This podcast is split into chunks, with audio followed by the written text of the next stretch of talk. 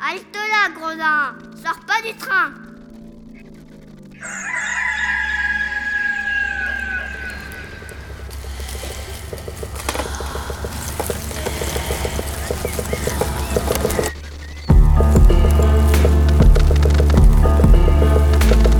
Dès ma plus tendre Plus on est jeunesse, malheureux, plus on souffre. Il faut plaindre les affligés.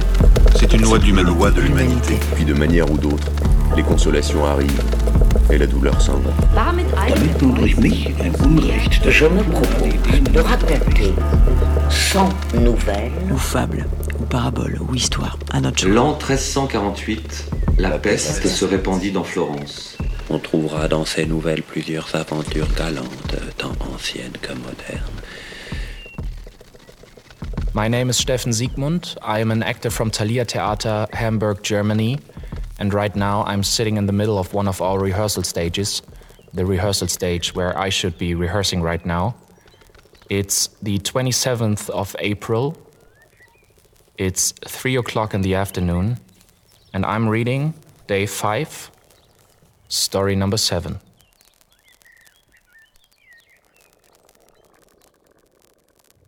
Zu der Zeit, als der gute König Wilhelm Sizilien beherrschte, wohnte auf jener Insel ein Edelmann namens Amerigo Abate von Trapani, der unter anderen zeitlichen Gütern auch mit Kindern reichlich gesegnet war.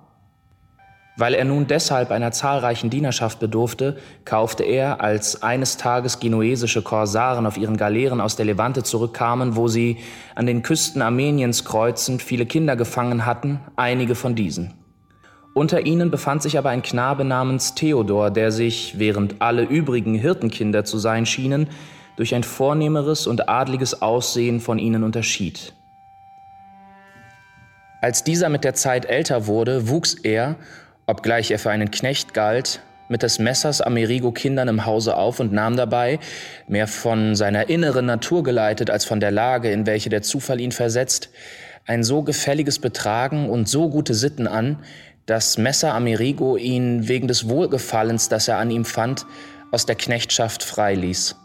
Dann ließ er ihn auf den Namen Pietro taufen, machte ihn zu seinem Haushofmeister und vertraute ihm in allen Stücken. Während aber die übrigen Kinder des Messer Amerigo heranwuchsen, kam auch eine seiner Töchter, die Violante genannt ward und ein gar schönes und zierliches Mädchen war, zur Reife, und da der Vater eine Weile zögerte, sie zu verheiraten, wollte der Zufall, dass sie sich in Pietro verliebte. So sehr sie ihn aber auch liebte und so hohe Meinung sie von seinen Sitten und seiner Tapferkeit hegte, scheute sie sich dennoch, ihm ihre Neigung zu offenbaren. Indes Binnen kurzem tat Amor es an ihrer Stelle. Denn nachdem auch Pietro sie einige Male aufmerksamer betrachtet hatte, verliebte er sich so in sie, dass er sich unglücklich fühlte, solange er nicht mit ihr zusammen war. Auch er aber fürchtete sich, dass irgendjemand diese Liebe, die er selbst für eine unerlaubte hielt, gewahr werde. Das Mädchen jedoch erriet, weil es ihn lieb hatte, bald seine Gesinnung und um ihm Mut zu machen, zeigte es sich, wie es auch wirklich war, über seine Aufmerksamkeiten ausnehmend erfreut. Dennoch währte es eine lange Zeit, dass sie beide, so großes Verlangen sie auch danach trugen, sich nicht getrauten, das Mindeste über ihre Neigung zueinander zu sagen. Endlich wusste der Zufall, während sich beide in den gleichen Liebesflammen entbrannt verzehrten, als wenn er alle Umstände absichtlich zu diesem Zwecke herbeigeführt hätte, Mittel und Wege zu finden, durch welche sie über die scheue Furcht, die sie befangen machte, hinwegkamen.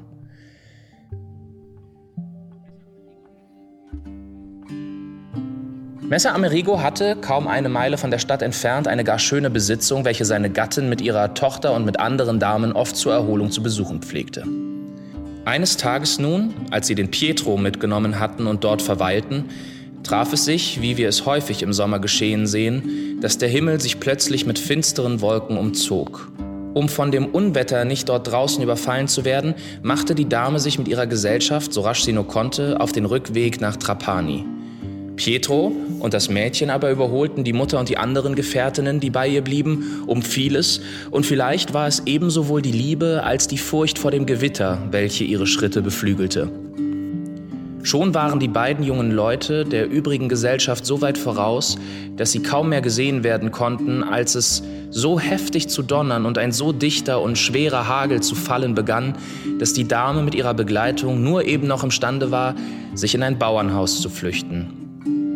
Pietro und das Mädchen aber suchten, weil sie in der Eile keinen anderen Zufluchtsort finden konnten, Schutz in einem alten und fast ganz verfallenen Hause, das von niemand mehr bewohnt wurde. Das Dach dieses Hauses war so beschädigt, dass nur ein kleiner Teil davon noch vorhanden war und die beiden jungen Leute, die sich unter diesen Rest flüchteten, durch die Enge des geschützten Raumes einander zu berühren genötigt waren.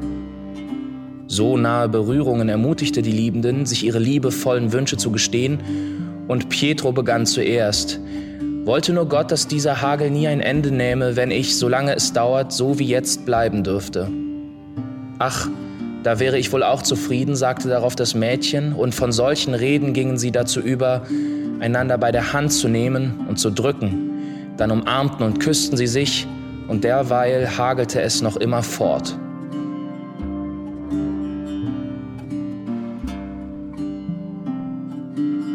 Um aber nicht alle Einzelheiten zu erzählen, sage ich nur, das Wetter heiterte sich nicht eher auf, als bis sie einander die höchsten Freuden der Liebe gelehrt und sich auch schon verabredet hatten, wie sie sich in Zukunft miteinander erfreuen wollten.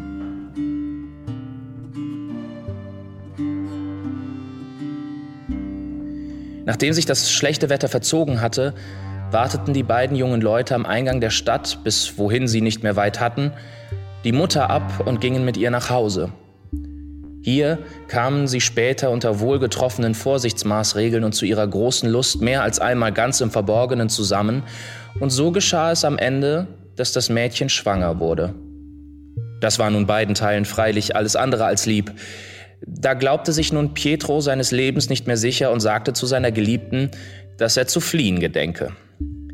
Sie aber antwortete ihm, wenn du mich verlässt, werde ich mir ein Leid antun. Pietro war dem Mädchen von ganzer Seele gut und sagte, Liebes Herz, wie kannst du nur wollen, dass ich bleiben soll? Deine Schwangerschaft wird unseren Fehltritt ans Licht bringen.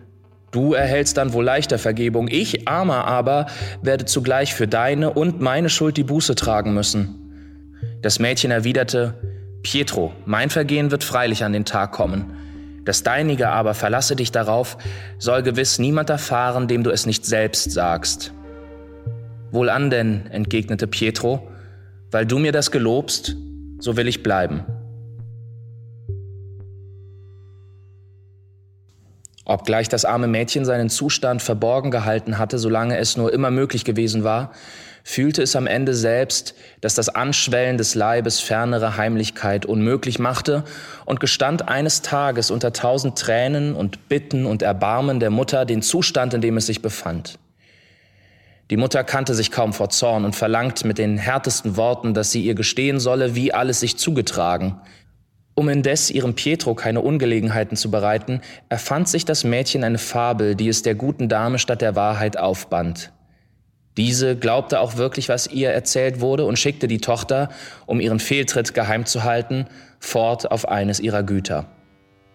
Als nun aber die Zeit der Niederkunft herangekommen war und die Wöchnerin eben in den Wehen schrie, traf es sich, dass in einem Augenblick, wo die Mutter sich dessen am wenigsten versah, Messer Amerigo, der dieses Landhaus bis dahin fast noch niemals besucht hatte, bei der Heimkehr vom Vogelstellen an dem Zimmer vorübertritt, wo seine Tochter kreisend lag und voll Erstaunen über ihr Geschrei plötzlich eintrat, um nach der Ursache zu fragen. Als die Mutter sich so von ihrem Gatten überrascht sah, erhob sie sich betroffen und erzählte ihm, was sich mit ihrer Tochter zugetragen. Messer Amerigo aber antwortete, minder leichtgläubig als seine Frau es gewesen war, es könne nicht an dem sein, dass das Mädchen nicht wissen sollte, von wem es schwanger sei. Er verlangte durchaus die Wahrheit zu wissen, aufrichtiges Bekenntnis sei das einzige Mittel zur Verzeihung. Ohne das könne sie sicher sein, dass sie ohne Barmherzigkeit sterben müsse. Zwar gab die Mutter sich alle Mühe, ihrem Mann die Fabel, die sie ihm erzählt hatte, einzureden, doch half ihr das zu nichts. Vielmehr stürzte er im höchsten Zorn mit bloßem Degen über das Mädchen her, welches, während ihn die Mutter noch mit Worten hingehalten, von einem Knaben entbunden worden war und rief, Gestehe, wer des Kindes Vater ist oder stirb auf der Stelle. Da machte die Todesfurcht Violante wortbrüchig gegen ihren Pietro und sie bekannte alles, was zwischen ihm und ihr vorgefallen war. Der Ritter geriet bei diesem Bericht in so unmäßige Wut, dass er sich kaum enthalten konnte, die Tochter umzubringen. Als er ihr aber alles gesagt hatte, was der Zorn ihm eingab, ritt er eilig nach Trapani zurück und verklagte den Pietro bei Messer Curado, dem königlichen Hauptmann, wegen des Schimpfes, den jener ihm angetan. Der Hauptmann ließ Pietro, der auf nichts dergleichen gefasst war, alsbald gefangen nehmen und brachte ihn auf der Folter schnell zum völligen Geständnis, worauf er nach wenigen Tagen verurteilt ward, erst durch die ganze Stadt gepeitscht und dann gehängt zu werden. Damit nun dieselbe Stunde dem Leben der beiden Liebenden und dem ihres Kindes ein Ende machte, mischte Messer Amerigo, dessen Zorn durch das Todesurteil, das er dem Pietro bereitet, noch nicht abgekühlt war, Gift und Wein in einem Becher zusammen. Dann gab er ihn nebst einem blanken Dolch und mit folgenden Worten einem seiner Diener. Gehe mit diesen Dingen zu Violante und sage ihr in meinem Namen, sie solle sich schnell zu einer von diesen beiden Todesarten, Dolch oder Gift, entschließen. Widrigenfalls ließe ich sie, wie sie es verdient hat, angesichts aller Einwohner unserer Stadt verbrennen. Wenn du das besorgt hast, nimm den Knaben, den sie vor wenigen Tagen zur Welt gebracht, schleudere ihn mit dem Schädel an die Wand und wirf ihn dann den Hunden zum Fraße vor. Diesen grausamen Befehl des lieblosen Vaters nahm der Diener nicht eben mit milderer Gesinnung entgegen und machte sich auf den Weg.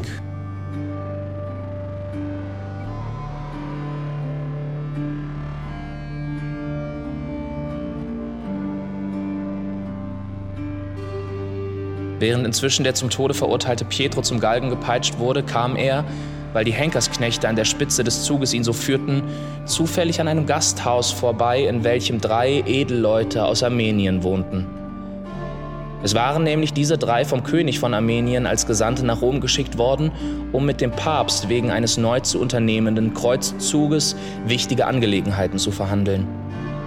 Jetzt aber hatten sie sich einige Tage in Trapani aufgehalten, um sich auszuruhen und zu stärken und waren von den vornehmeren Einwohnern der Stadt, besonders aber von Messer Amerigo, auf das ehrenvollste aufgenommen und bewirtet worden. Als nun die drei Edelleute den Zug vorübergehen hörten, in dem Pietro gebracht ward, traten sie ans Fenster, um zuzusehen. Pietro war vom Gürtel an völlig entkleidet und hatte die Hände auf den Rücken gebunden. Und so konnte denn der eine dieser drei Gesandten, der Phineus hieß und ein bejahrter Mann von großem Ansehen war, auf des jungen Mannes Brust deutlich einen großen brennend roten Fleck wahrnehmen, der nicht von vorübergehender Färbung herrührte, sondern von Natur aus der Haut selbst innewohnte, der mit anderen Worten ein Muttermal war, wie wir es nennen.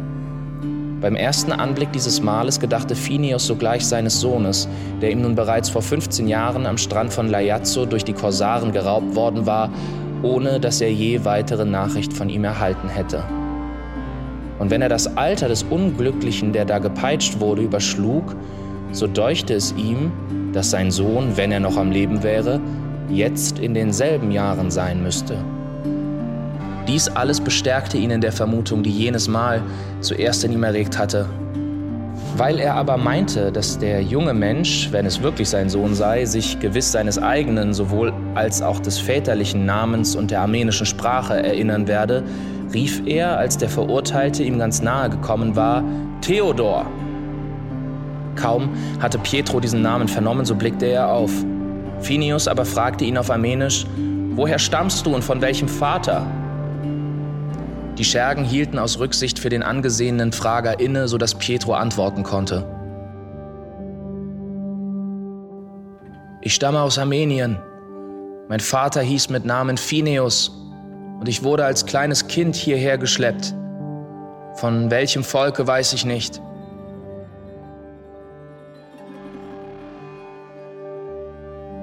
Als Phineus diese Antwort vernahm, erkannte er in dem jungen Mann zuverlässig den einst verlorenen Sohn. Sofort eilte er weinend mit seinen Gefährten die Treppe hinab und umarmte sein Kind mitten unter den Henkersknechten.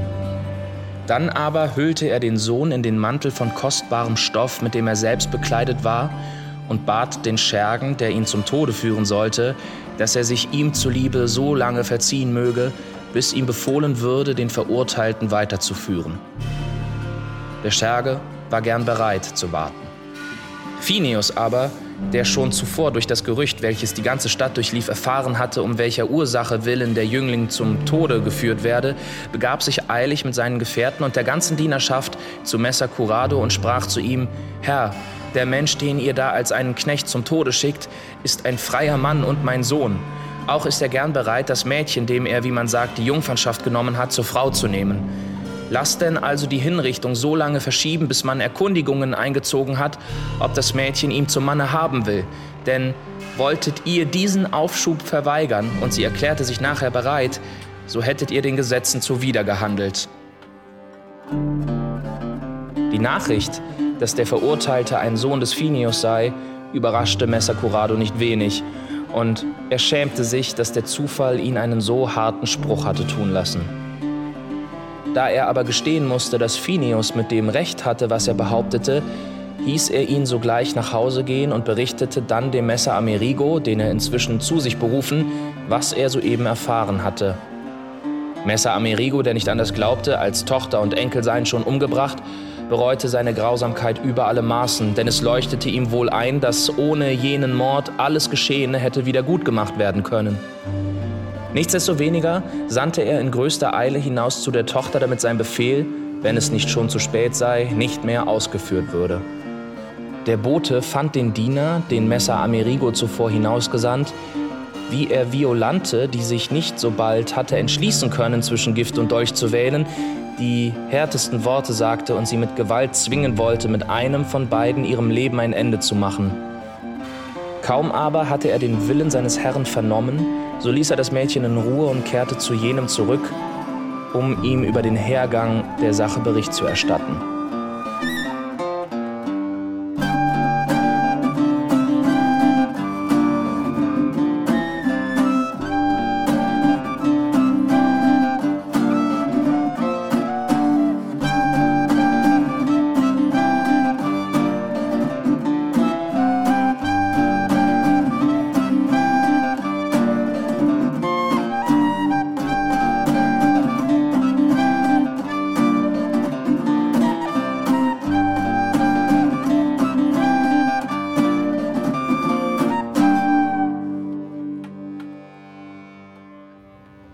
Voller Freude über diese Kunde suchte Messer Amerigo alsbald den Phineus auf, entschuldigte sich schier unter Tränen, so gut er nur wusste und konnte, wegen des Geschehenen und versicherte, wenn Theodor seine Tochter zur Frau nehmen wolle, sei er gern bereit, sie ihm zu geben. Phineus nahm jene Entschuldigung willig auf und erwiderte dann, meine Meinung ist, dass mein Sohn eure Tochter zur Frau nehmen soll und dass, wenn er es nicht tun will, das über ihn verhängte Urteil vollstreckt werden müsste. Nachdem Phineus und Messer Amerigo auf solche Weise übereingekommen waren, fragten sie den Theodor, der zugleich vor Todesfurcht zitterte und sich freute, seinen Vater wiedergefunden zu haben, was er in jener Angelegenheit zu tun gedenke. Als dieser vernahm, dass Violante, wenn er wolle, nun seine Gemahlin würde, war seine Freude so groß, dass ihm nicht anders zumute war, als sei er aus der Hölle ins Paradies gesprungen. Und er versicherte beiden, wenn sie nur zufrieden wären, bedeutete es für ihn das größte Glück. Ebenso schickte man zur Violante, um ihren Willen zu erfahren.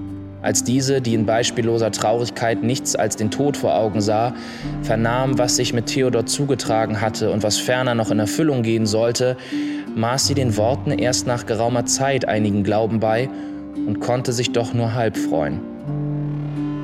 Dann aber sagte sie, wenn ihre Wünsche wahr werden sollten, könne sie freilich nichts glücklicher machen, als Theodors Frau zu sein. In jedem Falle aber werde sie tun, was ihr Vater von ihr verlange.